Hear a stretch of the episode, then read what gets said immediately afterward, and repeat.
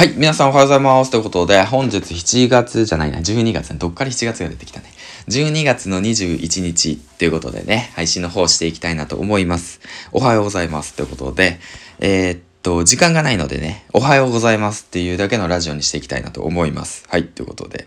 えー、この番組は人と人との架け橋になる、ヒマラヤパーソナリティの大木が経営し、夏金が動く、人材業をなりわいとする株式会社、LMC の提供でお送りします。